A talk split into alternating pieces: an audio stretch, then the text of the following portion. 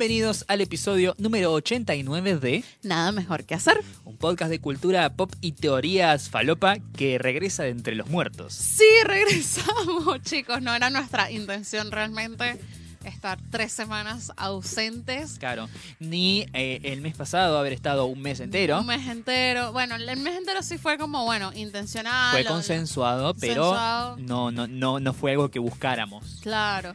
Y estas semanas, bueno, por cuestiones de Claro. trabajo, demás. Además, como que este podcast lo hacemos porque nos gusta, porque nos divierte, porque Sí, nada, la pasamos súper bien y las cosas no se estaban dando para que eso sucediera. Y claro.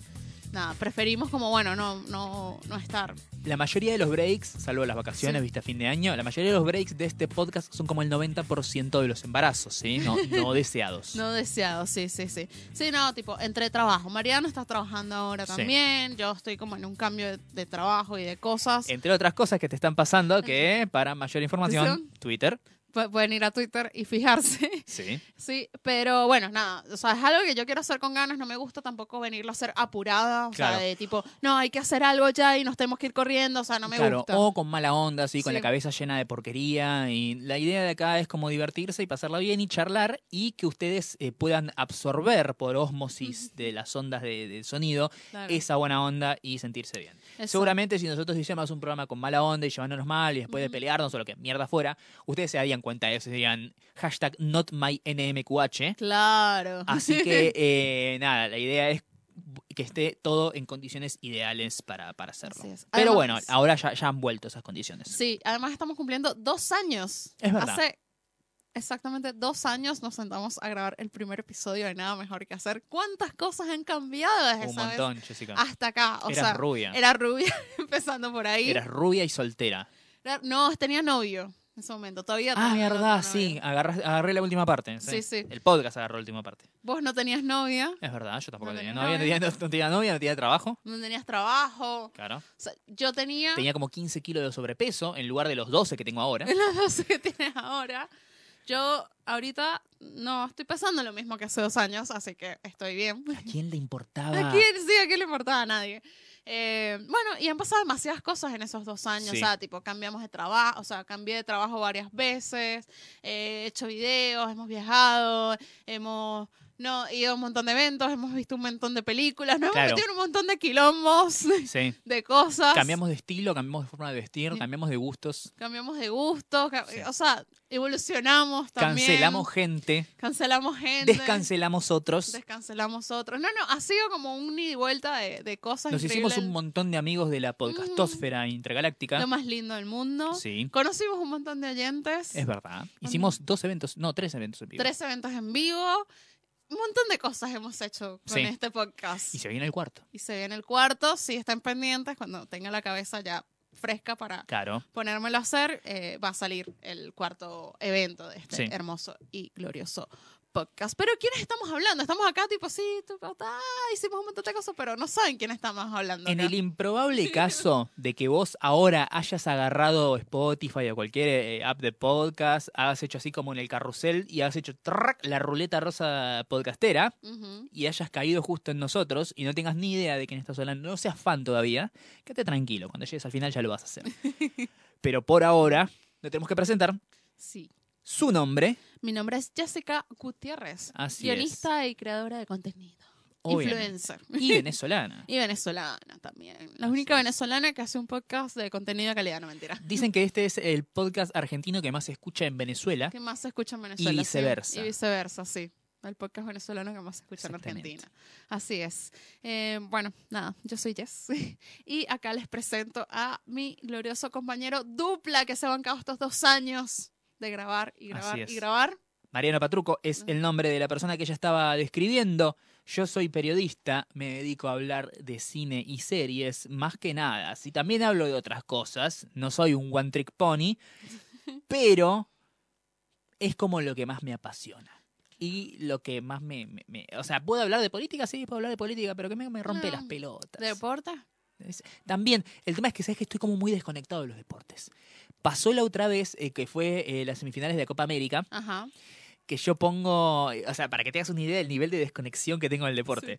Era la, la, la Copa América se estaba jugando, acá súper importante, bla, bla, bla. Nosotros ya nos habíamos quedado afuera, eso. Y estaba por llegar a la final y era como, eh, no puedo esperar a la hora de que jueguen, eh, que, que Uruguay lo deje afuera a Chile, ¿viste? Porque era como que no, no quiero que Chile llegue a la final porque no, no importa, ya es como la rivalidad que nos ganaron dos Sí. copas y bla, un besito a todos los oyentes de Chile, ustedes no tienen la culpa de que nosotros somos unos malos de mierda. Bueno, y automáticamente alguien salta en Twitter y me corrige, che, pero juegan con Perú. Y como, ah, ah, claro, sí. Claro, sí. Porque el partido entre Uruguay y Perú ya se jugó y se ve que ganó Perú. Oh. Yo imaginando, bueno, Uruguay-Perú, ganó Uruguay. y no, me llevé una gran sorpresa. Así que bueno, eso, eso eh, es, es genial entrar a mi Twitter y tratar de darse cuenta más o menos en qué nivel de, de- de conocimiento estoy de lo que está pasando por la, eh, la, la deportósfera. Bueno, y hablando de Perú, ahorita se están jugando los Juegos Panamericanos en. Perú. Sí, Esta sí. mañana los estaba viendo, de hecho, soy muy fan de, o sea, yo soy muy fan de las Olimpiadas en general y si agarro también los Juegos Panamericanos me gusta verlos. Y justo le decía a mi novia esta mañana, me dice, me dice- yo le digo, prepárate que el próximo año son las Olimpiadas y soy muy manija de las Olimpiadas. Sos Gonzalo Bonadeo con tetas. Sí, y me Con, dice, con más o menos tetas dependiendo de cuál Bonadeo elijas. Claro, y me pregunté qué deportes, o sea, qué es lo que, o sea, qué es lo que te gusta mirar en las Olimpiadas. Yo, bueno, me gusta natación, me gusta gimnasia, me gusta atletismo y me gusta esgrima. Y se queda como esgrima y yo, sí, no sabes que los venezolanos somos súper buenos, o sea, Claro. en esgrima, o sea, tipo, en las Olimpiadas del 2012 un venezolano se llevó la medalla de oro en esgrima. O sea, que me así viendo y que, really. Y de repente pasamos los canales de TC Sports y estaban pasando esgrima, Argentina contra Venezuela. Ah, Esta mañana, eh, femenino en equipo. Claramente ganaron ustedes. Ganó Venezuela, Y sí. sí, obvio. Pero igual iba bastante, bastante pegado. Igual Bueno, eran preliminares esas. A mí me miran raro porque, o sea, yo, yo veo todos los Juegos Olímpicos. Me encanta ver todo lo que es la que tiene que ver con gimnasia artística, saltos ornamentales. Eh, desde- Ah, en- divino. No solamente salto en largo, salto en Sí. alto ahí en, en carrera, sino los saltos. eh, Con garrocha. salto con garrocha y también los, los clavados. Los las- clavados, sí, sí. Excelentes. sí. Me encanta eso, pero también me miran raro cuando digo que me gusta ver los Juegos Olímpicos de invierno. Ah, sí. Porque amo el. No me acuerdo cómo se llama. El, el nombre en inglés es el bobsleigh. ¿Viste ese trineo que se tiran por un, Ah, como un, por un ¿Te tubo de hielo que hace. Sí, sí, sí. va súper rápido. Me encanta eso y me encanta el curling. Ah, mira. Ese que tiran la. Eso. Y van como lustrando el piso para que vaya más rápido, más lento. Me apasiona. O sea, Sí. es Milo la palusa. Sí. Bueno, la otra vez hace un par de semanas fue la final de, Eh, Wimbledon. de Wimbledon, perdón. Bueno, hace, hace un par de semanas fue Wim- Wimbledon la final, ¿no? Eh, con Djokovic y Federer. Y, y yo lo pongo así, tipo, re emocionada. Me vi, o sea, el partido duró como cinco horas, el partido más largo, la final más larga de Wimbledon que se jugó superó la de Nadal Federer Sí. del 2008. Porque sé todo esto, no lo sé. Dos de mis tenistas favoritos del Sí. mundo mundial. Y ahora esta duró más tiempo. Yo me vi las últimas dos horas Sí. del partido. Estaba así que, ah, sí, re emocionada. Además que en el público estaba Benedict Cumberbatch, Tom Hiddleston. Era como, sí, lo mejor que podías Que ver. hacían Loki y Doctor Strange viendo Ah, tenis. lo más. Pero bueno, es como, es algo muy bueno. Bueno, nada, son los panamericanos. Si les gusta y los disfrutan, miren los que está, está buenísimo. Sí, sí. Pero y el año que viene, bueno, las Olimpiadas. Bueno, eso forma parte de lo que hicimos en la semana, porque eso se trata también este podcast, de Claro. las cosas divertidas y entretenidas que hacemos O no. durante, o no, durante estas semanas. Bueno, esta semana fuimos a ver El Rey León, que Sí. no habíamos podido... Cada quien por su lado. Cada quien por su lado, fuimos a ver El Rey León. Ambos la vimos subtitulada. Sí, bien, fue con las voces originales. Sí, porque yo Toy Story solamente la vi, la vi doblada. Claro, bueno. Así que no pude disfrutar el, las voces. Sí. Que No pudiste todo- escuchar a Jordan Peele como conejo. No, no pude. Eh, me gustó. Creo que de Toy Story yo tampoco hablé cuando la vi. No, no, no. No. No, no hablamos. Creo que mencionaste que viste Toy Story y no, no, no dijiste nada más. Creo que no. Creo que no llegamos a grabar episodios esa semana. Claro. Pero, Eh. a ver, Fui a ver Spider-Man de vuelta. sí, obvio. Fui a ver Toy Story, que no la había visto. ¿Lloraste? Lloré, lloré dos veces. Sí. Mi voz favorita eh, es la de Gaby Gaby. El personaje Por- de Cristina el- el Hendricks. person- porque es Cristina Hendricks, la, o sea, es como perfecto cast, o sea, cast perfecto. Ahí fui a ver Spider-Man Home, eh, Homecoming, Far From Home, de vuelta, eh, porque mi novio no la había podido ver, entonces la fuimos a ver de nuevo. Eh, me encanta, o sea, de verdad que la película está buenísima y posta está para ver de vuelta. Sí. Y el Rey León me gustó mucho, no lloré, o sea, no, No. llegué al nivel de llorar. Es, eh, me- te- seguramente te pasó lo mismo que, que a mí. O sea, la viste, está buenísima, la disfrutaste, es una maravilla desde lo técnico y lo Sí. tecnológico, está muy bien lograda. Las voces están súper bien, a Sí. pesar de que obviamente no son las voces de los personajes originales, salvo obviamente James Earl Jones como Mufasa. Sí. Eh, sin embargo, no sentiste una conexión emocional con la película No. como en su momento cuando viste El Rey León. Claro. O ahora, si pones a ver El Rey León y seguramente te va a hacer como un flashback a tu infancia y eso. Esta película la sentís así como un poquito más falta de, de- de- de- vida y de, emoción, precisamente porque eh, digamos que esos leones digitales no van a estar en la carrera para mejor actor eh, en los Claro. Oscars. Exacto. No, no, o sea, está bien, o sea, como que además la historia ya la conoces, o sea, no, Sí. no te generan ningún tipo de, de, de emoción Me así. encontraron eh, Billy Eichner y Seth Rogen como Mm, Timon y Pumba. más. Me encantó John Oliver como Sasu. Su- sí, sí. Está como todo súper bien. No me gustó eh, la voz de la nueva voz de Scar, por ejemplo. ¿Quién la hace la descarga? Eh, Chihuete Ejiofor. Ah, el, el negro de, de Sí. 12 años de esclavitud, eh, que me parece que pierde con respecto a la Había versión... blancos en 12 años. Claro, sí. Sí, claro, los, los salvadores. sí, ah, claro. El personaje de Brad Pitt que de golpe es como, no, yo te voy a salvar, negro. Sí, negro. Bueno, eh, y obviamente Michael Fassbender que los hace mierda. Sí, sí. Eh, bueno, a lo que voy. En la, la versión original, la, de, de- la, la voz era de, eh, ¿cómo llamaba? Eh, Will- no, William Defoe, cualquiera iba a decir. De, ¿Por qué salté con William Defoe? Porque estamos hablando de Proyecto Florida. Claro, cuando quería decir Jeremy Irons, Jeremy ¿sí? Irons, que venía sí. de ganar el Oscar encima, Sí. y tenía una cosa que era así como más, era más teatral, más sí. maquiavélico y malvado. Si se le acerca, así lo mira a la cara sonriendo y dice, Long live the king. Lo disfruta. Y acá, Chihuahua Ejiofor era como que era, era un Scar que estaba enojado y furioso, y siempre la voz era así, y no tenía ninguna inflexión. Urgh. Y sentí como que nada, el personaje Scar era una cosa como un poco más, más teatral y maquiavélica y dramática, y este era como un poco más, más, más bruta y fea y no me gustó tanto. Pero después el resto de la película está súper bien, Sí, zafa. sí, sí, Sí. está bien. O sea, no, no me molestó. No, o sea, no, no es un live action que diga que, que poronga, como no sé, otros de, de Disney que he visto, como no sé, Maléfica. no la vi. Y ya salió el, el póster de la, de La la 2 dos, sale ahora de en la dos, dos meses, creo. Que sale en un, en un rato.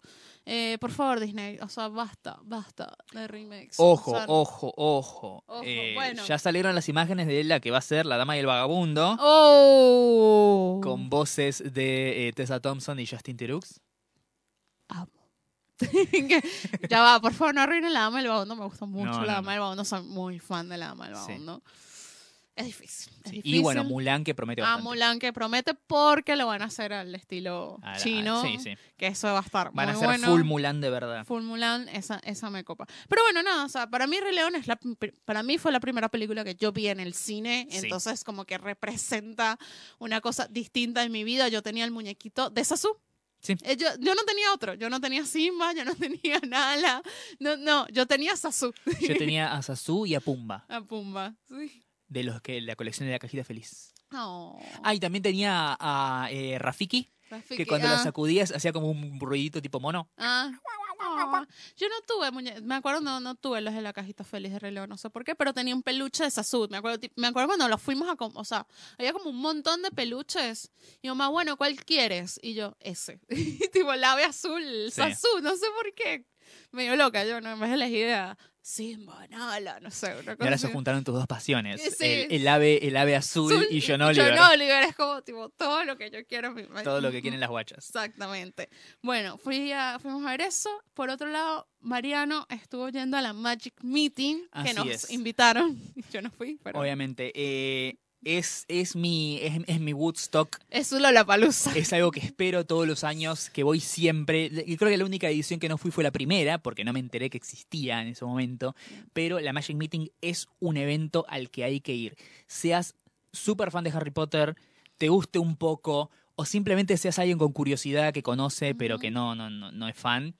Tenés que ir a, a- a la Magic Meeting, todos los años se hace, es maravillosa. El año que viene ya anunciaron que eh, por primera vez, el año que viene va a ser tres días y no dos, como hasta el Es momento. como Lollapalooza. Exactamente, te sacas el, tri- el 3 Day Pass. Sí. Dicen que no va a tocar la Mona Jiménez, Ah, bueno, pero eh, sí están los tumberos de Azkaban, lo que hacen canciones de, de cumbia y reggaetón con temática mágica. Sí, sí, sí. Yo no puedo Perdón, escuchar, yo soy muy fan de Harry Potter. Pero... obvio, perdón, yo no puedo escuchar despacito de. Luis Fonsi, la versión original, sin eh, que se me venga a la mente la versión de los tumberos de Escabán y cuando tira esa es como decir, maleficio, maleficio, baby. Eh, es algo que, nada, se quedó como completamente grabado en mi cerebro. Y es increíble, es una experiencia 100% inmersiva, vos tenés que ir ahí y te metes en ese lugar que es Hogwarts y estás rodeado de gente con eh, túnicas o, o, eh, equipo de Quidditch de las casas, con cosplayers de los personajes. Eh, el, el, equipo de, de Fancom Producciones y la gente que organiza el evento se, se disfrazan como profesores de, de, Hogwarts y dan clases donde vos puedes asistir y responder preguntas y sumar puntos para tu casa y al final festejás. Este año por primera vez en ocho ediciones, Slytherin salió campeón.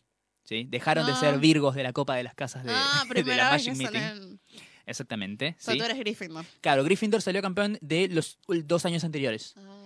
También eh, eh, Ravenclaw tiene dos copas también y eh, Hufflepuff tiene tres. O Ravenclaw tiene tres y Hufflepuff dos. Bueno, ahí están más o menos parejos. Recién ahora por primera vez ganó eh, Slytherin. Nada, es, es increíble, es algo que tienen que ir. eh, obviamente tenés merchandising a cagarte para comprar de todo. Tenés la, la famosa cerveza de manteca marca coma diabético. ¿sí? Porque es pura azúcar. Claro que eso. nosotros la, la, la Ah, probamos. Sí, sí, es es esa y que nada, te, te mata, pero bueno, lo tomás una vez al año y puedes sobrevivir a la sí. experiencia. Nada, es, Además en invierno está bien. sí, obvio. Es, es, es increíble, es muy divertido y nada, es, es, es- tenés que entregarte a la experiencia, no es solamente uno- una de esas eh, convenciones o eventos a los que vos pagás una entrada y entras a un lugar donde puedes comprar más cosas y ver a un chabón hablar sobre algo y nada más. No, es, es, es todo como es lúdico, puedes jugar al Quidditch, tenés un montón de actividades, juegos, trivias, eh, puedes hacer hasta los, los exámenes de que respondiendo preguntas sobre la saga. Es increíble, es hermoso, me encanta, amo la Magic Meeting y eh, muchísimas gracias a la gente de Fancon, a, a Yami por la invitación, bueno. que eh, obviamente el año que viene vamos a estar yendo igual. Dale, buenísimo. También fuimos al aniversario de Idea Millonaria. Obviamente. Uno de nuestros podcasts favoritos y nuestros amigos y colegas Axel y Valentín. El podcast que vimos nacer. El podcast que vimos nacer Nosotros somos- literalmente. Nosotros somos eh, Axel Maraciers y, Y Valentín y Valenciners desde antes de que exista Idea Millonaria. Exactamente. Somos los, los hipsters de, de ellos. de ellos. Y nada, hicieron un muy lindo aniversario en un bar que se llama Wherever, que es un bar que yo también voy muchísimo. Sí. Eh, muchos fans de ellos, que también son fans de nosotros, Sí, o sea, sí. oyentes, digamos, de nosotros. Hay algunos que no nos saludaron porque les dio vergüenza. Oh. Y yo no, chicos. Acérquense, no sean boludos. Sí, yo decía, ¿sabes qué? No, ¿sabes qué es incómodo realmente? Porque claro, son oyentes de nosotros. Nosotros no sabemos cómo son físicamente, ¿no? Claro. Y ver a la gente que te mira como que te conoce, pero no se acerca a vos, es bastante incómodo. Claro. Debo decirlo. Así que la verdad es que es mejor que se acerquen. O sea, claro. Y además. así yo lo que- dejo de verlos con de- dejo de sentirme incómoda. Claro, y además lo que tiene de bueno es que si ya nos cruzamos así como en eventos o en bares o donde sea que pinte, y ya dos, tres veces más o menos, ya les sacamos las caras y la próxima que los veamos, vamos y los saludamos nosotros directamente. Claro, muy ¿sí? nosotros. O sea, pero ustedes tienen que romper el hielo, porque nosotros no sabemos quiénes son si no los conocemos previamente. Y hay muchos, por ejemplo, hay una chica que nos sigue, que la saluda, que se llama Nati Dibuja, Sí. que lo que tiene en su avatar de, de, de Instagram es dibujos. Claro. Entonces no sé cómo sos. Entonces como que... Ah. No, por favor, salúdennos, please. Sí, sí. O sea, ustedes saben cómo somos nosotros. O sea, es como... Nos encanta sentirnos famosos por un rato. Claro, firmamos autógrafos, todo. Aprovechen, aprovechen, Nos sacamos chicos. fotos, una sola por persona. Solo por persona, Después, si no- quieren más, les cobramos. La acumulación de gente, no, nada que ver. Bueno, eh, después, bueno, yo estuve yendo mucho al bar de moda de estos momentos en Buenos Aires, que es Tres Monos. Sí, Fui allá a celebrar el Día de la Amiga. Amigo, amigue, la pasé muy bien, gasté un montón de plata en whisky. sí. Gracias. Lo genial, lo genial es que vos vas a los lugares y traccionás gente. Tracciono gente posta. Ese no, no, ya nivel va. de, de influencerismo es increíble. No, ya va. El otro día fue un compañero de laburo y me dice, Jessica, fui, va así, pero me agarró tipo al día siguiente, no sé, el martes, qué sé yo, me dice, Jessica, fui a Tres Monos porque lo vi en tus historias, está muy bueno el bar y yo. Ok. Claro. Hola, Sebastián Atienza. Sí, sí. Mira cómo te traccionó gente en serio. O sea, sí, sí. Anda. Me dice, sí, sí, y me pidió uno del fashion. Y yo, muy bien, está muy bien. Le digo, bueno, y yo tipo, soy tan buena influencer que voy y le digo, bueno, la próxima vez que vayas te pides uno de la carta de ellos de, de carta de trabajo de autor, que tienen un Sacerac es que es una reversión de Sazerac con sake que está buenísima. Bien. ¿Ves? Y me dijo, sí, la próxima vez voy y me pido ese, ¿ves? O sea, chicos, ¿qué vas a hacer? Sí. No, la verdad que me gusta mucho ese bar. Y también tenés gente que va porque vos vas, pero no te- Claro. no, te, avisa. Sí, sí, pero no me avisa. Hay gente que va a estoquearme, Sí. por ejemplo. Ah, qué lindo, de verdad, divinos. Pero bueno, no importa. Yo me quería tomar una foto. Un autógrafo le iba a dejar. Cara le iba a Lo- dejar. lo- los fans, los fans Los fans, sí, sí, están sí. muy atentos. Están muy atentos a mis redes y de repente se aparecen en los bares Claro. donde yo estoy. Pero al estilo Mark David Chapman, ¿viste? Ese tipo de fans. Ay, chicos, mira, yo les Si quiero, no lo saben, googleen, chicos. yo les quiero dar una, una, una, una recomendación, advertencia a la gente que escucha este podcast, ¿no? Una de las razones por las cuales existe este podcast, ¿verdad? Es para yo exponer mi vida, ¿verdad? Y hablar, Mariana... de, hablar de lo que nos pasa. hablar de las cosas que nos pasan. O sea, es la premisa de este podcast. Si yo no hablo de las Porque cosas... al fin y al cabo, a ver, son vivencias nuestras. Sí, No es que estamos ventilando los secretos de otra persona. claro. No sabes, me contó esta chica que ustedes no saben qué son, pero les cuento que bla, bla, bla, bla, bla. No. No, A a, mí alguien me cuenta algo y me dice, no, porque a la amiga una amiga le pasó esto y yo, buenísimo, Te genial. felicito. Eso yo no lo voy a contar. Pero si las cosas me pasan a mí, o le pasan a Mariano, o nos pasan a ambos, o sea, se involucran en nuestra vida, Claro. no duden que lo vamos a contar. Eh, eh, eh, te convertiste en parte de mi anécdota, gente. Mm. O sea, Eres parte. Y si no quieres ser parte de mi anécdota, no te involucres en mi vida. obvio.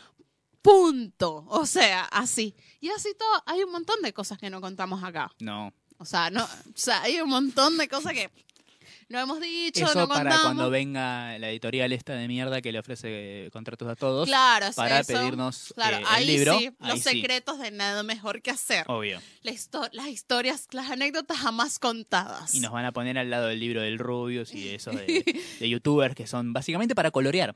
Claro, sí, podemos hacer un libro de- para colorear de anécdotas. Sí, Está buenísimo es ese. muy bueno. esa idea. No, acá hemos contado, o sea, hemos contado citas malas, hemos contado de la vez que me dijeron, me- mm, no quisieron salir conmigo porque teníamos una reunión de consorcio. Sí. O sea, y siempre lo usa, o sea, ustedes, en- en- o sea, Situaciones graciosas, situaciones humillantes, situaciones eh, de, de- éxito y genialidad y, cosas buenas que nos pasan. y ¿sí? cosas Porque tristes también. son ¿no? O cosas sea, que compartimos porque al, al fin y al cabo es, es parte de nuestro día a día. Es parte de nuestro día a día porque somos humanos y, y lo usamos también para enseñar o, o- o po- o poner un tema o traer un tema a la mesa, ¿no? Que está sucediendo y eso nos dé pie para comentar y debatir y, y demás cosas. Y también quiero que sepan que, por ejemplo, no sé, hace un año atrás hicimos un podcast sobre la gordofobia, que Sí. fue súper polémico. Y ese podcast fue hace un año atrás. Y no tengan duda que hay muchas cosas que yo dije o que Mariano dijo que capaz nos, nos- no, las, no las pensamos ahora o no las diríamos ahora. Sí, porque ¿no? al fin y al cabo, a ver, todo el mundo está constantemente aprendiendo y modificando las formas en las que piensa y se expresa o, o- o- o lo programaron, digamos, por su, su crianza o su educación para percibir ciertas cosas. Exacto, ustedes piensan lo mismo que hace un año, lo mismo que hace, dos años, han mejorado como persona. Bueno, así pasa en todo, o sea, como el, el si no lo han visto, los recomiendo el, el especial de, de stand-up de Sis Ansari, Sí. el último que hizo dirigido por Spike Lee. Él dice, o sea, chicos, o sea, tipo, yo, yo he aprendido, uno cambia, uno mejora, uno no, no, se, no te puedes reír del mismo chiste que hiciste hace 10 años y no puedes juzgar el chiste que hiciste hace 10 años con pensamiento de 2019. Claro. O sea, está bien, o sea, no, o sea, está bien porque hace 10 años eras otra persona, había otra cultura, había otra cosa, otro contexto, ahora es diferente y ya, pero no por eso lo vas a borrar de la faz de la tierra, como Sí, que sí. esto es horrible, voy a tachar todo, ¿no? O sea, también Claro. hay que ponerse desde ese lado, pues. O sea, malísimo sería que nos estuviéramos riendo del mismo chiste de hace 10 años que está mal. O Sí, sea, obvio. No, o sea, entonces no mejoraste nada como persona. Bueno, eh, sí, a ver, se- seguimos en esto, o sea, se convirtió en un, en un descargo Claro. catártico, ¿no? Acá. Eh, ¿Qué más hicimos? Bueno, fuimos a, yo fui bastante a Tres Monos, eh, tuviste documentales, viste Las Reinas del Crimen. Sí, fui a ver la nueva película. eh, está protagonizada por eh, El encaso tiene protagonizadas. Elizabeth Moss, Sí. eh, Tiffany Haddish y eh, la nominada al Oscar Melissa McCarthy. Por un lado. Ponele. Sí, no, a ver. Sí. tan- A mí no me gusta Melissa McCarthy, así que bueno. A mí me parece que es uno de esos raros casos de una actriz que eh, su trabajo como comediante no me gusta, pero ahora los roles dramáticos que está agarrando me parece Mm. como, ah, mira, Bueno, podría seguir por acá. bien, cambió de gente Sí. y se- la está Claro. llevando por otro lado. Em, Porque es una paja seguir siendo la gordita graciosa. Claro, sí, o, o sea, no Mm. creo que ella quiera seguir hasta el día de su muerte siendo básicamente Rebel Wilson, pero más vieja. Exacto, sí. Eh, nada, eso. Em, por otro lado, eh, la, la directora de la película y guionista también es eh, la, una de las guionistas de Straight Outta Compton, Ah, película Sí, que estuvo nominada al. Oscar como mejor guion sí. en su momento. Y está basada en unos cómics del sello DC Vértigo que cuenta la historia básicamente de tres mujeres que son las esposas de, de gangsters. En, está ambientada en los años 70 en Hell's Kitchen en New York. Son esposas de tres como cabecillas de la mafia irlandesa en, en New York Mm, que caen presos, tienen que estar un buen tiempo tras las rejas y ellas se hacen como cargo del negocio. El tema es que cuando los maridos salen, ellas descubrieron que son como bastante capaces para manejarlo y no están dispuestas a soltar Ah, mira. Está súper bien. Sin embargo, me parece como que le falta un golpe de horno. Mm, O sea, se nota como que es una directora debutante, que es una historia que en el cómic se ve que no debe ser la, la, la mejor y no está del todo bien adaptada. Está como narrada así como medio más o menos y de golpe te tiran un plot twist ahí que te dicen como, esto pasó, siguiente escena. Y es como, oh, tiene, tiene, o sea, es como un buen proyecto mal ejecutado. Me parece que le habría faltado un golpe de horno o tal vez con otra eh, dirección podría haber sido una mejor película. Pero teniendo en cuenta que estamos en plenas vacaciones de invierno, ya terminándolas, claro, ya sé. donde todo lo que tenés para ver son películas para chicos, bueno, es una propuesta interesante. ¿Qué estrenaron estas vacaciones de invierno, chicos? Te- te- te- bueno, Rey León. Rey León, Toy Story, La vida secreta de tus mascotas 2. em, ¿Qué más? ¿Qué más? ¿Qué más? ¿No estrenaron la, eh, Angry Birds 2 to- todavía no? no, va, mm, la es ahora, está por venir. Y, Y la de Paw Patrol también está por venir. está para venirla. Yo tipo, Vos vas a pagar una entrada por eso, yo estoy seguro. no, ¿sabes qué? Eh, en, los, en los trailers del cine, ¿no? Como fui mucho al cine, o sea, vi Toy Story 4, vi Spider-Man y vi Rey León, que todas son películas para chicos, digamos. Sí. Me pasaron todos los trailers de, de esas películas de, de nenes, ¿no? Y bueno, pasaban el de Angry Birds, pasaban el de La vida secreta de tus mascotas, ¿verdad? Y... Ah, pasaba el de Dora la Exploradora, que no he visto el tráiler. ¿Viste el tráiler de Dora la Exploradora? Sí, la parodia porno, pero apta para todo público. de es, Dora la es rara, es Muy rara. extraña, muy Es- extraña. sí. Está muy sexualizada esa piba. Es muy Eh, rara. Bueno, y eh, una de las que pasaba era la de la película de Paw Patrol. Y yo le decía a mi novio, yo esa la vendría a ver. O sea, tipo, si yo tuviera un nene de 5 años y me dice, Sí. ¿cuál de todas esas lo llevas a ver? Iría a ver la de Paw Patrol. Porque son cachorritos. Y son lindos. O sea, como que digo, prefiero ver eso que Angry Birds. O sea, Sí, como- obvio. No sé, este por lo menos Sí, y además, cute. si ya viste Spider-Man, Toy Story y El Rey León, que son las propuestas, digamos, de calidad para chicos, Sí, es lo siguiente que te queda. sí, yo haría ver a Paw Patrol. Después, no sé, bueno, estrenaron la, nue- la nueva de la saga Rápido y Furioso, Ah, que, sí, que se eh, estrenó. es sí. como para gente que tiene la maduración mental de un chico, Sí, para gente adulta. Eh, no sé si notaste que hace poco lo, lo publiqué en Twitter, que hay un se filtraron cláusulas que tienen que ver con el armado de la película y que, por ejemplo, tanto Jason Statham como eh, The Rock, como en las películas de Rápido y Furioso, Vin Diesel, tienen arreglos en los contratos de eh, la cantidad de golpes que pueden recibir sus Mm. personajes, Oh. que siempre que alguno de sus personajes es como que, nada, lo agarro y lo revoleo contra el piso y queda herido en el piso, él después tiene que hacérselo al otro. Tiene que estar muy balanceado el tema de las peleas y ninguno puede perder una pelea. Ah, Siempre tiene que quedar como en empate, como que nos hicimos mierda mutuamente y quedamos así como, oh, no seguimos Sí. más. O tiene que haber un Deus Ex Máquina que detenga la, la pelea para ah. que no haya un ganador. Ah, qué paja. Y te digo, la, la saga se llama Rápidos y Furiosos porque ponerte pelados con pelados con masculinidad frágil no entraba, no, No. no es muy ganchero, no, no te vende tickets, ¿no? Exacto. Pero, ¿qué, ¿qué cosa? A ver, la mejor película de acción que vi este año es John Wick 3, Ajá. donde literalmente una de las. La, la penúltima escena de pelea de la película son los dos chinos de la saga de estas de, de Raid, ¿viste? Que no- en to- están todo el tiempo revoleándolo de punta a punta de la habitación a John Wick, Ujú. Cagándolo a trompadas sin parar, hasta que en un momento él se levanta y despacha a los dos. Dios. Pero son de 10 minutos de golpiza brutal al protagonista. Sí, sí, sí, que está bien. eh, Tom Cruise se rompe un tobillo en Sí, cámara. Es de Misión Imposible Claro. 6. Y esto- Claro, y estos tres pelados maricones Sí. no quieren perder una pelea en No. cámara. Anda a cagar. Dale. no, no, no. Es. Bueno, yo fui a ver el Rey León cuando justo estrenó esta, la de Hodgson. La Rápido Furioso. Hobbs, Hobson Shaw, Hodgson Show. Eh, nada, lo bueno es que la función de Rey León. también conocido como el spin-off que salió porque se pelearon de rock con Vin Diesel. Con Vin Diesel, sí, sí.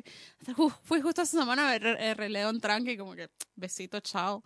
Y nada, me gasté las entradas de Muy Club de este mes en ver Rey León. Bien. Porque no, eh, revisé los estrenos de agosto y es tipo. eh, Tarantino es la otra que queda. Bueno, sí, tenemos que ver la de Tarantino y tenemos que ver Booksmart.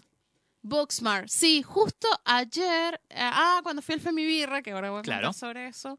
eh, bueno, estoy viendo Succession, ¿no? Sí. Estoy empecé a ver Succession, vi, el, vi, empecé a ver la primera temporada, vi el- ya vi el primero de la segunda porque me invitaron a verlo. Bueno, ni modo, pues, pero Sí. no voy a spoilear igual. Les recomiendo mucho que vean Succession, que está dirigida por Adam McKay, Sí. que es el mismo de Big Short y Vice. Y si te gustó de Big Short, obviamente te va a gustar Vice y obviamente te va a gustar Succession, Sí. eh, que está buenísima. y Yo- si no viste ninguna de esas, bueno, seguramente viste Anchorman. Sí, seguramente viste a Anchorman y él también es productor de, de Booksmart. Claro. Entonces es como, wow, o sea, la película de- la tengo muchas ganas y en estos días fui, Sí, sí. por eso me acordé ahora que dijiste Booksmart porque fui al Femi Birra, que iba a ser hace un mes, se suspendió porque habían clausurado el lugar donde le iban a hacer, así que se hizo ahora un mes después y una de las eh, speakers era Fio, Fio Sí. Sargenti, ¿no? Que ella hizo como toda una exposición sobre las mujeres en el tema de cine y series, lo desbalanceado que era todo, que ahora, bueno, intenta como que está, y habló de Booksmart y tipo la comentaba y dice, bueno, en, en nuestro país todavía no, no ha llegado, le atrasaron un montón de semanas más Sí. el estreno, porque es que me da- eso es lo que me da bronca, acá en Argentina, en la Argentina, eh, no sé, en otros países, como son vacaciones de invierno, estrenan muchas, o sea, es- el cine te pasa las películas de chicos. O sea, Sí. si quieres estrenar la película de Tarantino el 20 de julio, no te la van a dejar estrenar, porque ellos quieren, prefieren tener 28 pantallas mostrando Toy Story 4 y mostrando la, la vida secreta de las mascotas que pasando la película de Tarantino. Sí. O sea, a nivel plata no, no, no les conviene, Sí, sí. digamos. O sea, y a, la, y a la misma distribuidora tampoco le conviene. Sí, y acá tenemos un circuito de cines que es como bastante chico. Sí. Es muy chico. De Para hecho- la cantidad de gente que hay Y para en la Buenos cantidad Aires, de películas que se estrenan. sí, es muy chico. Y tampoco hay una. Porque hay otros países que seguramente lo tienen esto un poco más desarrollado, pero acá está muy, muy chiquitito, muy en pañales. Todo lo que es el circuito de cines alternativos. Que, que van como por fuera de todo lo que es los, Sí. los complejos multipantalla, que te muestran todos los grandes tanques de taquilla y eso.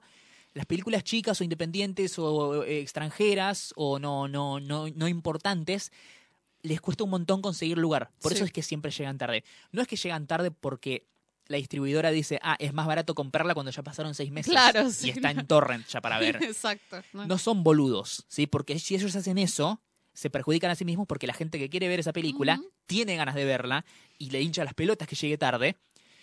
Y cuando sale para verla en internet, la ve por internet y después dice, bueno, metete tu película en el orto cuando la estrenes. Claro. ¿sí?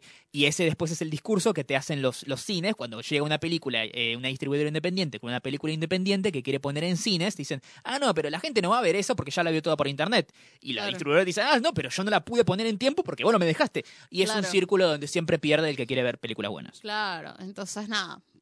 Eh, pasa eso, pasa con Booksmart, pasa con la de Tarantino, pero en, Sí. en México también está llegando tarde la de Tarantino, no la han estrenado todavía. Sí. Me llamó la atención un poco. También, Raro.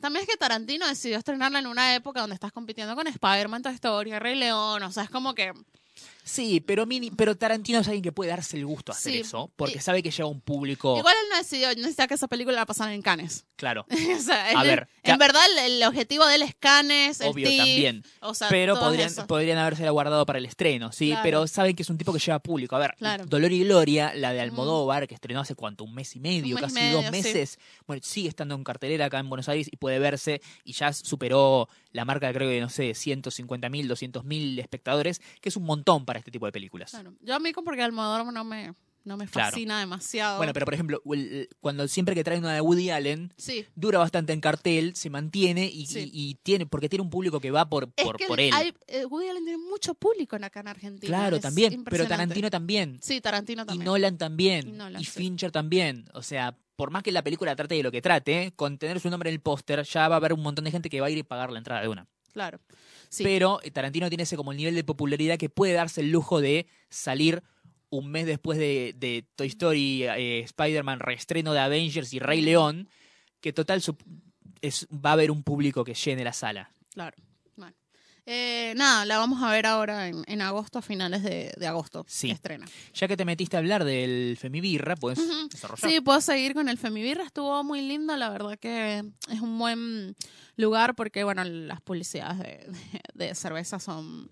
O sea, el tema no, no es solamente decir como que, uh, sí, las mujeres también tomamos birra, sino cambiar también la industria y claro. cómo, cómo se... Porque se por está- un lado tenés eh, a la comunidad de mujeres cerveceras que trata como de impulsar esto de, che, no, no es que la, la- la bebida es un patrimonio del hombre. Sí, Y por otro lado tenés a eh, Publicitarias. publicitarias que también tratan como de denunciar y demostrar y visibilizar que, eh, primero denunciar el, el machismo que hay en, el, En todo lo que sea campañas de marketing y publicidad, y por otro lado visibilizar que hay otros consumos, hay otros consumidores que son mujeres y que se apela a ellas de otra manera distinta. exacto. Y que ya a, esta- a estas alturas no, no puede venir Quilmes y hacer la publicidad. ¿Te acuerdas la publicidad esta que está dando unas de un lado y otro del otro? Bueno, les vamos a dejar comprar, eh, les vamos a dar la tarjeta de crédito y se van a comprar toda la ropa que ustedes quieren. Y bueno, nosotros vamos a dejarlos que miren los partidos de fútbol y no los vamos a molestar. O sea, ¿te acuerdas esa que eran Sí. como dos,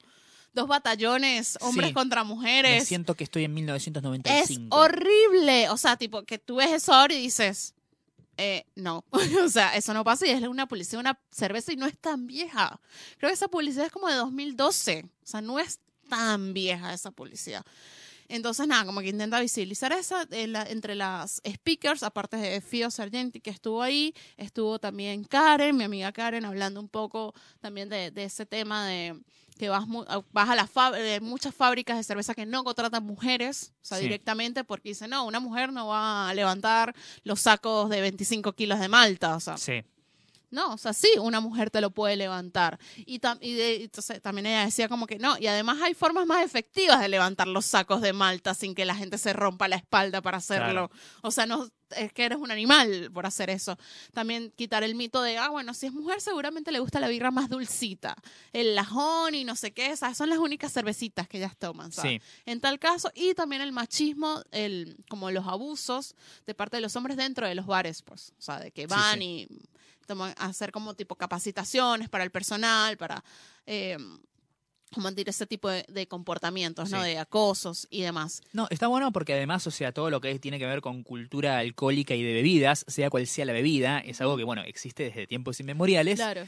Y como ahora estamos atravesando todo un gran nuevo panorama cultural, eh, está bueno que eso se traslade a todos los ámbitos, pero para eso tiene que haber como una, no te digo referentes, pero sí como una conducción, digamos, o un- una escuela de pensamiento. Claro. ¿sí? Sí, Y sí. está bueno que desde estos lugares se, se empiece, ¿no? Porque si no, al fin y al cabo son como, pueden ser un montón de minas sueltas que tienen esta misma idea, pero si no hay como un grupo, un contexto, una persona o un vocero que los, los aúne y las ayude como a empoderarse y a Sí, sí, llegar más allá, son personas sueltas diciendo más o menos lo mismo. Claro.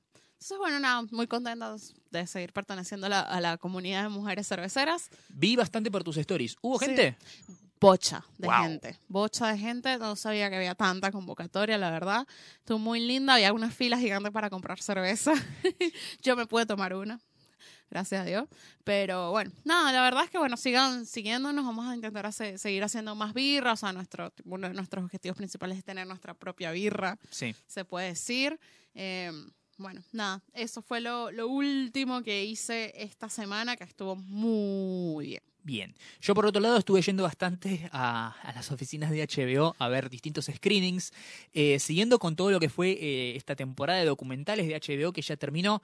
Pude ir a ver, por ejemplo, Ice on Fire, el documental sobre el cambio climático producido y narrado por Leonardo DiCaprio, Ah, sí, tranqui. también conocido como el hombre que va a salvar el mundo eventualmente. Sí. Viste que hace poco había salido una noticia, en- era era como un perfil de él en, eh, creo que era de Hollywood Reporter, hablando de cómo eh, DiCaprio es tal vez el último de las grandes eh, estrellas que, o sea, como que ellos son garantía de éxito. O sea, hay gente que va y paga por verlo a. DiCaprio y que además siguen manteniendo esa, esa como estela de Star System Sí. que remite al Hollywood clásico. Sí. Sí, o sea, un tipo que es como su propia industria Sí. en, en- en sí mismo. Eh, y era como muy genial. Y bueno, nada, es- este chabón que, como sabemos desde hace muchos años, creo que desde los tiempos de Romeo y Julieta, cuando, con de Baz- era- Ujú. ¿De quién era esa? ¿De Baz, Baz Luhrmann era? No. No, Baz Luhrmann. Romeo No, me- era, era Gatsby, perdón. Pero bueno, desde los tiempos de cuando él era joven, seguía así como hacía con actividades que tenían que ver con el cambio climático y ahora como que está mucho más involucrado. Bueno, cuando él se ganó el Oscar, lo- eh, todo el mundo esperaba que hablara, tipo, ay, gracias, porque este es mi trabajo, mi carrera hace años. No, chicos, hola, vamos a hablar del cambio climático acá. Sí, no, es, es alguien que está como de verdad Sí, comprometido. que, Amigo, te acabas de ganar el Oscar. No, no, vamos a hablar. Claro, es, es alguien que te das cuenta que está como que tiene como una Sí. militancia real y está de verdad comprometido. No como por ejemplo, no sé, eh, Matt Damon, que te aparece en las publicidades de Stellar Trua diciendo lleven agua pura para una familia comprando Stellar Trua. Pero después no, vos no lo ves, que esté, Eh, esté luchando no. por el acceso al agua limpia en África. Exacto. ¿sí? Bueno, este tipo sí lo hace. Sí. Eh, este documental lo que tiene muy genial es, ya estoy como medio hinchado de los huevos del documental sobre los cambios del cambio climático y que todos nos vamos a morir y que el planeta se está haciendo mierda. Pero este no solamente tiene la beta de diagnóstico de qué es lo que le está pasando al mundo, que ya lo sabemos todos, excepto Donald Trump y sus seguidores, eh, sino que también tiene otra beta que es mostrarte gente en el mundo que está trabajando en soluciones y que si existiera como una voluntad política de expansión de esto a todo el mundo, podrían tranquilamente salvar el mundo Sí, si sí. quisieran. Sí, quisieran, exactamente. Pero nada, son, son soluciones que si se implementaran a nivel mundial y a, y a gran escala, se podría revertir todo el daño que se hizo y volver al estado de el mundo está bien. Claro. Bueno, ahora que vamos a pasar a cultura pop, vamos a habl- a hablar sobre la temporada 3 de La Casa de Papel. Sí, por favor. Chan, chan. temporada 3 de La Casa de Papel y anunciaron la nueva de 30 Reasons Why. La, la nueva de 30 Reasons Why. Sí. Pero cancelaron de OA Au. y Tucan Berti también la, la cancelan. Berti me duele de verdad. De Oa, sinceramente, es una serie que no entiendo por qué existe y no entiendo por qué a la gente le gusta. No, yo tampoco. La verdad que, tipo, esa serie no tiene sentido, amigo. O sea, entiendo que apela a la espiritualidad y el misticismo y todo eso. Pero no tenía ni Está pie bien, ni cabeza. boludo, o sea, no. No, no, o sea, yo no sé qué voy a hacer con tanto contenido. ¿Sabes que me estoy como de, de- poniendo de full- OA Sí. al mundo de las series es lo que la homeopatía a la medicina. Total. ¿Sí? Buena frase. La verdad es que me estoy poniendo muy al día con las series. Ahora tengo como todo, tengo todos los servicios de streaming. Sí. Tengo todos. Mierda. tengo Netflix, tengo HBO Go, tengo Amazon Prime y tengo Cablevisión Flow. A la mierda. O no sea- tenés Disney Plus porque todavía no salió. Sí, no tengo Disney Plus porque todavía no ha salido. O sea, es como nivel tipo, ay, ¿qué hago con tanto contenido? No sé qué. Lo peor es que tipo me pongo a ver cosas de vuelta. Vi de vuelta Master of None, primera y segunda temporada las reví. Hice la, Sí. la reví. Lo que me impresionó, ahora que bueno, volvió a Hansar y ves el especial, entiendes por qué le, le dolió tanto, o sea, como que le afectó tanto lo que le dijo la, la mina, ¿no? De la denuncia y demás, porque es un tipo que tiene una posición muy marcada y donde en la serie él hace mucha referencia a eso. Sí. O sea, al, al, al empoderamiento de la mujer, a la o sea, como que, que- nada, es como, nada, fue una mala cita, chicos, o sea, como que nada que ver, o sea, y entonces nada, le afectaba un montón, me gustó mucho verla de vuelta, eh, Master o no, está muy bien, es una serie, si no la han visto, la vuelvo a recomendar de verdad, miren, Master o no, está muy buena. ¿Qué otra cosa miré de vuelta? Bueno, estuve viendo también Chastable, Sí. eh, de nuevo, eh, vi de vuelta el de Iván Ramen, que me gusta muchísimo. eh, y no sé qué vamos a hacer porque Disney, cuando salga, ¿cuándo sale Disney Plus? En fin de año. Sí, creo que sí. Fin de año. No sabemos cuándo va a llegar acá todavía. yo supongo que va a llegar lo más rápido posible porque el mercado argentino es muy grande. Claro, lo genial, igual no creo que esto suceda en Estados Unidos, pero si sucede, si- que suceda afuera de Estados Unidos, perdón, pero si sucede acá sería maravilloso. Disney, como una estrategia para romperle las bolas a Netflix, Sí, está haciendo como un, un pack un pack, sí. donde vos contratás por el mismo precio de una suscripción la más cara de Netflix, contratás Disney Plus, ESPN ESPN y Hulu. y Hulu, sí. Si llega a caer Tranca. acá Disney Plus y Hulu juntos, Sí. yo me hago caca encima. Pues Hulu es el único que falta acá, que no Sí. sé, que no sé, que no, que no podemos mirar. Claro. Entonces es como que, ah, los que están acá, o sea, los que se quieren morir son Cablevisión, Telecentro, DirecTV, toda esa gente se quiere pegar un corchazo. Claro, porque podían, a, a través de algún tipo de contrato o arreglo, traían series, sí, por ejemplo, de Handmaid's Tale sí, y eso, los, los canales que llegan acá. al- Esos canales y bueno, y la gente que todavía tiene la forma tradicional de ver cable, o Sí. sea, La otra vez me enteré que hay series de hay series de Netflix que se ven en Canal Sony y es como, ¿cuál? chabón, ¿quién no tiene Netflix? House of Cards, todas las de Marvel, Todas las de Marvel se ven en Canal Sony. todas las de Daredevil, Jessica Jones y eso se pueden ver por Canal Sony Ah, y es no, como, no lo he visto. Ahorita viene un cambio de logo de Canal Sony, por, Claro. por cierto, viene un cambio de logo, como que están ahí o reformulando. sea, entiendo que traigan cosas de Amazon, de Hulu, Sí. sí, de- pero de todo el mundo Netflix. tiene Netflix. Sí, es como... ¿Cómo se explica el fenómeno de la casa de papel si no todo el mundo tiene Netflix? Exacto, sí, es como re loco eso. E igual Sony, ¿para qué quedó en la vida? ¿Para ver Grey's Anatomy? Claro. O sea, no pasa nada más. Bueno, ahorita que están pasando las películas de los años 60 de Tarantino. Eso rebanco. El igual, espe- eh. Eso está bueno, eso sí, estuvo bueno que... O sea, un ciclo de cine curado por Tarantino. Por Me Tarantino. muero. Sí, el tema es que las películas son re viejas. Y o bueno, sea, es ¿qué- como...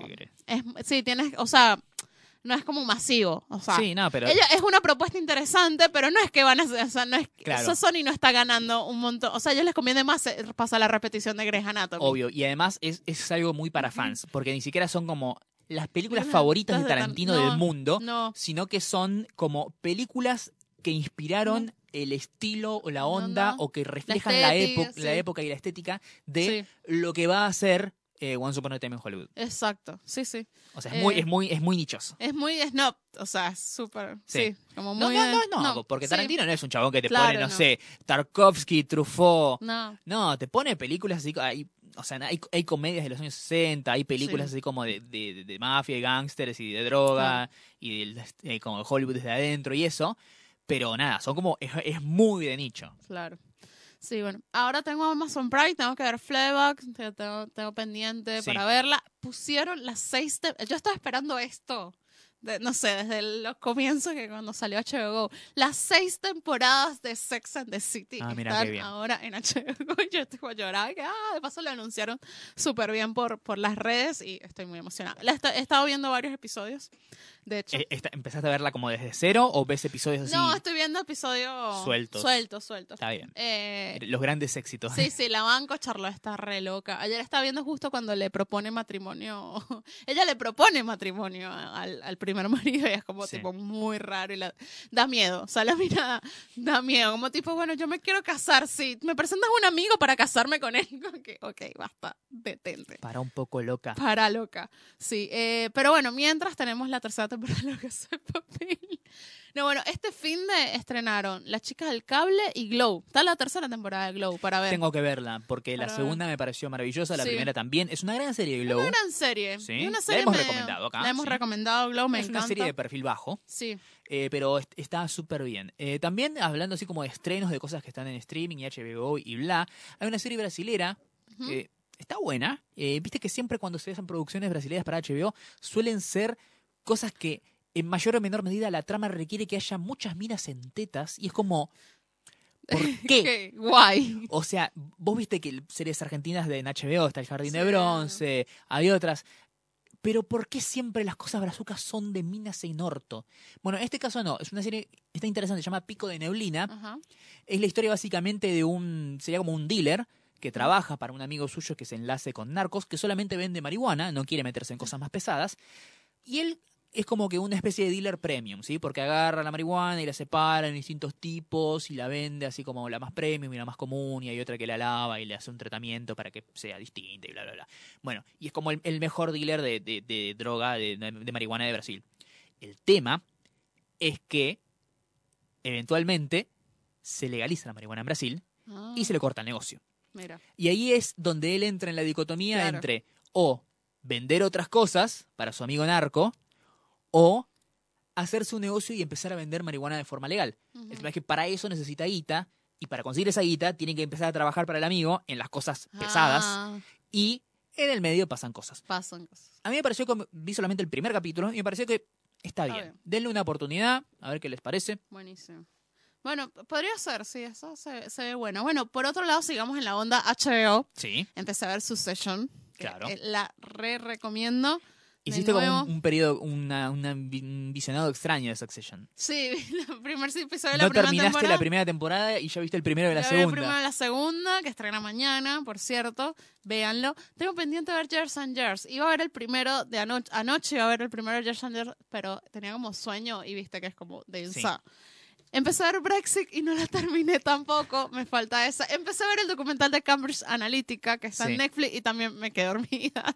Jessica, tenés que empezar a ver las cosas de punta a punta. De punta a punta. Ah, Porque- pero reví Master of None. Ah, pero me vi los cuatro primeros episodios de Unbreakable Kimmy Schmidt de nuevo. está bien, o sea, está bien. Podés hacer rewatch de cosas. Estoy. Pero el tema es que si ves 17 cosas al mismo tiempo, llega un punto en que te perdés y no ves nada. Sí, sí, no miro nada. Como tipo, yo vi eso, pero no lo vi. Yo lo único que te pido es que cuando veas Euforia, que Ah, eventualmente sí, la vas a Sí, ver, la voy a ver. mirá solo Euforia.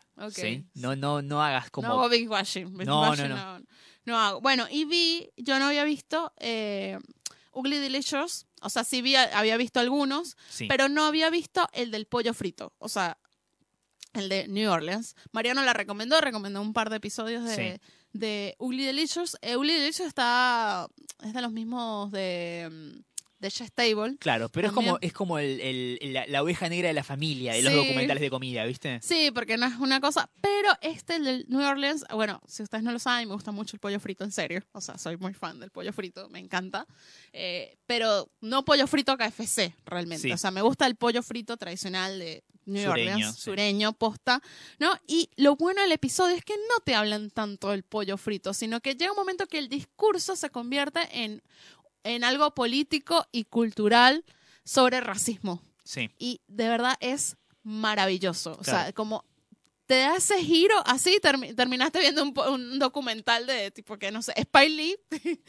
O sea, como se dirigió a Lee. Sí, Casi. sí, es muy genial lo que hacen porque no solamente es hablar de la comida o de la vida de los chefs, que eh, mal que mal me chupa un poco, me chupa bastante un huevo la historia de Claro, los chefs, sí. o sea, con todo el amor del mundo, Chef Table, ¿sí?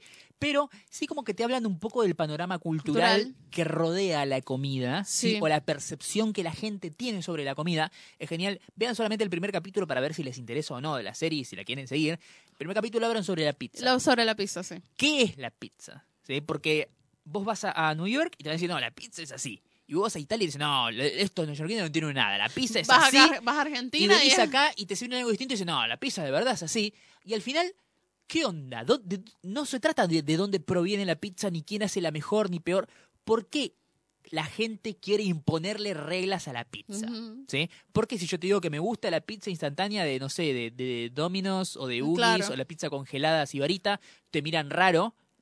Y si te ah, no, yo como acá en esta pizza italiana hecha con masa madre y todo, oh, es genial. Véanlo, traten de verlo porque está, está muy bueno en serio. No, y el de la pizza, ¿te acuerdas cuando él le dice, bueno, le dice el- dice, no, me gusta Domino's Pizza?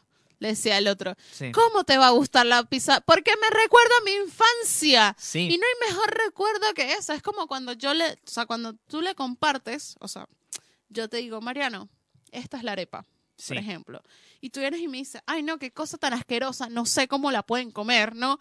No me estás, o sea, no estás rompiéndome, o sea, me estás rompiendo mi, mi infancia directamente. O sea, me estás diciendo como que mi infancia fue una mierda por yo comer eso, porque a veces los sabores o la comida es eso lo, lo que te atraen a, a un lugar Sí. a- o, a un, o a un sitio, ¿no? Es como yo diciendo como que no, la milanesa, acá en Argentina, la milanesa con papas fritas es una poronga.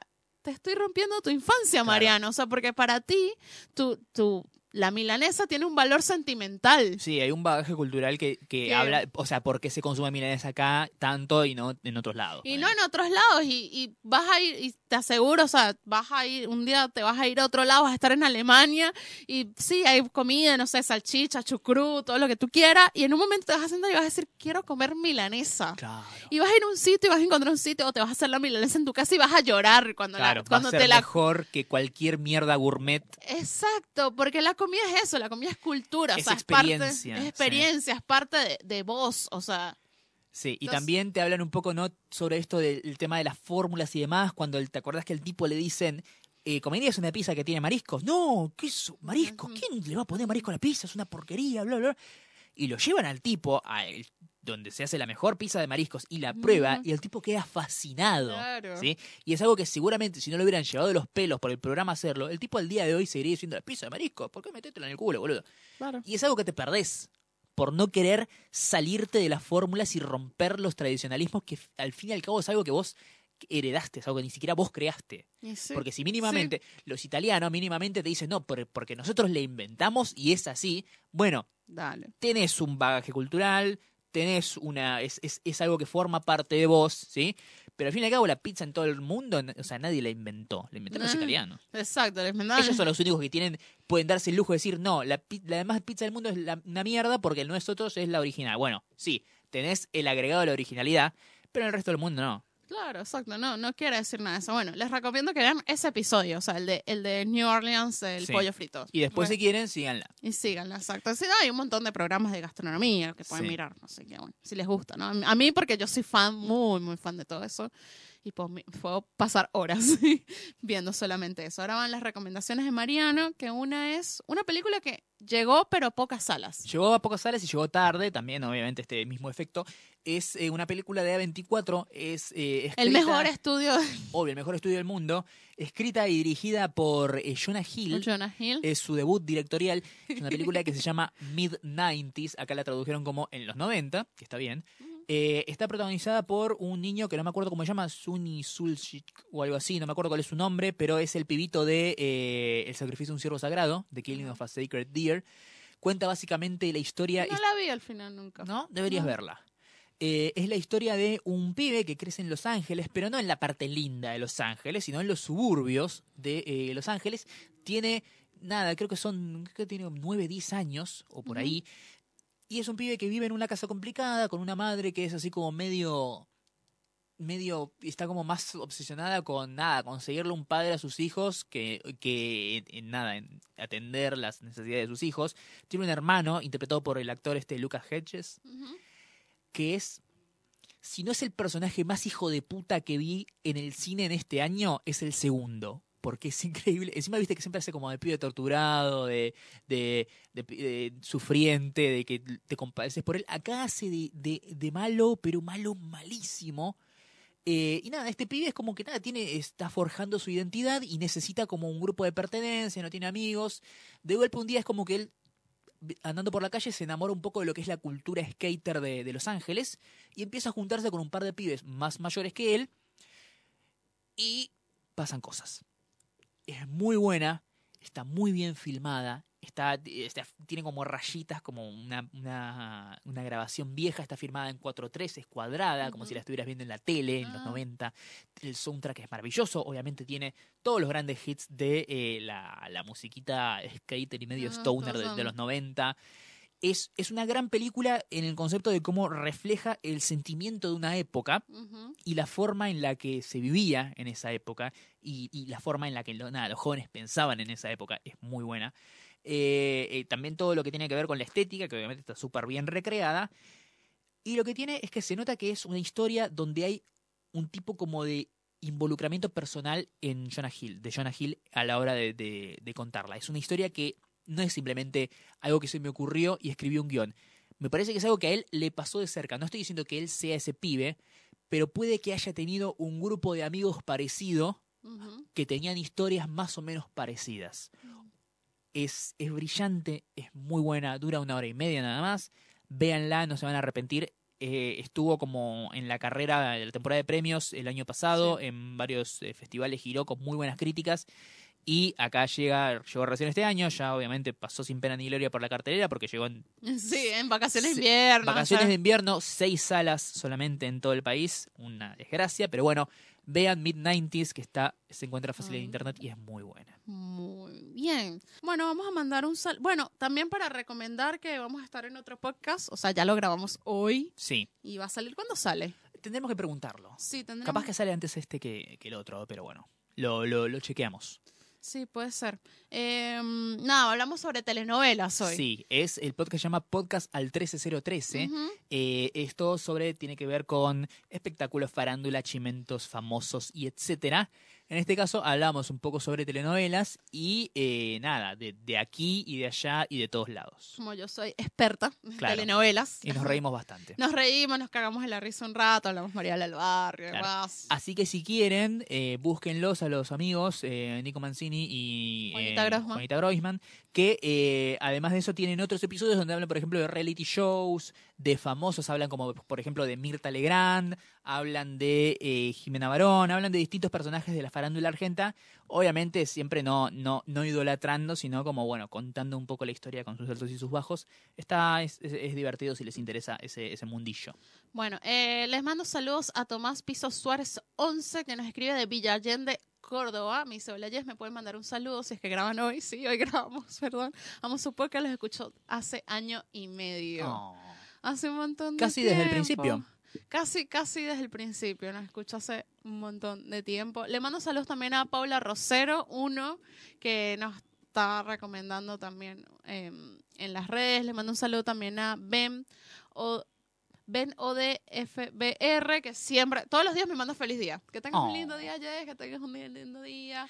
Bla. Le mando un saludo también. Ay, no te traje el. ya- Bueno, ahora lo busco. A Hugo Cas, Hugo Castillo, que vino, un oyente venezolano que Sí. vive en Estados Unidos, que tiene un podcast también que se llama Conexiones Podcast. Él trabaja en Silicon Valley. A la mierda. Estuvimos hablando un montón sobre cómo es el ambiente de Silicon Valley, o sea, cómo, cómo es como todo me decía como eh, la él es brasilera y nada, por eso como que fue a visitar a la familia de la novia en Brasil y aprovechó para darse una vueltica por acá por Buenos Aires y le, me decía como que Palermo le recordaba mucho un poco el espíritu de Silicon Valley porque todo el mundo siempre está en un café sentado, está con un proyecto, está haciendo algo, o sea, Sí. como que siempre como que hay gente con muchas ideas eh, por ahí rondando y le gustó muchísimo Buenos Aires y nos trajo regalitos. Sí. Nos trajo unos llaveros de Star Wars, los cuales les agradecemos un montón. Y nos trajo unos, unos chocolates que no le di a Mariano, que me los comí todo yo. Gracias. Eh, pero bueno, sorry. Seguramente ya lo habrán visto en Twitter que lo publicamos. Muchas gracias. Eh, Sí. para ellos, ellas, ellas y para todos los oyentes que nos escuchan y que ah, nos hayan mandado saludos o no, o hayan estado pendientes a cuándo volvíamos o no. Bueno, estamos aquí por ustedes. Estamos acá, pero ustedes van a tener dos podcasts esta semana para Sí. que nos escuchen. Así que, nada, la dosis de nosotros. Sí, sí. Por favor, paciencia, chicos, paciencia. Tranquilos. Pero, nada. no los no- vamos a abandonar. No los vamos a y abandonar. si los llegamos a abandonar, mínimamente les vamos a avisar con tiempo. ¿viste? Claro, sí. Perdón. O ¿Te sea, imaginas que un día tiramos así como últimos tres episodios y se acaba? Y se acaba. Uf. Eh, o sea, a- a- tienen que armar un hashtag tipo que vuelva como es tipo 6 Save 6 NMQH. Sí. Hacer una recolección de firmas. eso. Claro, que, que básicamente eso sería como ponerle un- una fecha de vencimiento a nuestra amistad, ¿viste? Porque es como, bueno, dejamos de grabar porque dejamos de, de- de hablarnos. Sí, no somos más amigos. Claro. Seguimos haciendo el podcast por tres episodios más porque tenemos que cumplir con un contrato. Arre. Arre. Bueno, dale. Bueno, entonces, bueno, ya saben que nos pueden seguir en arroba NMQH Podcast, tanto en Twitter como en Instagram. Así es. A Mariano le pueden seguir como arroba Marian Patruco en Twitter en Instagram. Y a Jess como arroba la Dolce Jess en ambas redes también. en ambas redes. Así que bueno, muchísimas, muchísimas gracias. Este fue el episodio 89 de Nada mejor que hacer un podcast de cultura pop y teoría falopa que se graba siempre en los estudios de Radio La Bici, la radio más linda del mundo, donde vos podés traer tu podcast, tu programa de radio o lo que se te cante y hacerlo realidad en estos bellos, bellos, bellos estudios. Así es. Así que bueno, nos escuchamos la Adiós. Chao.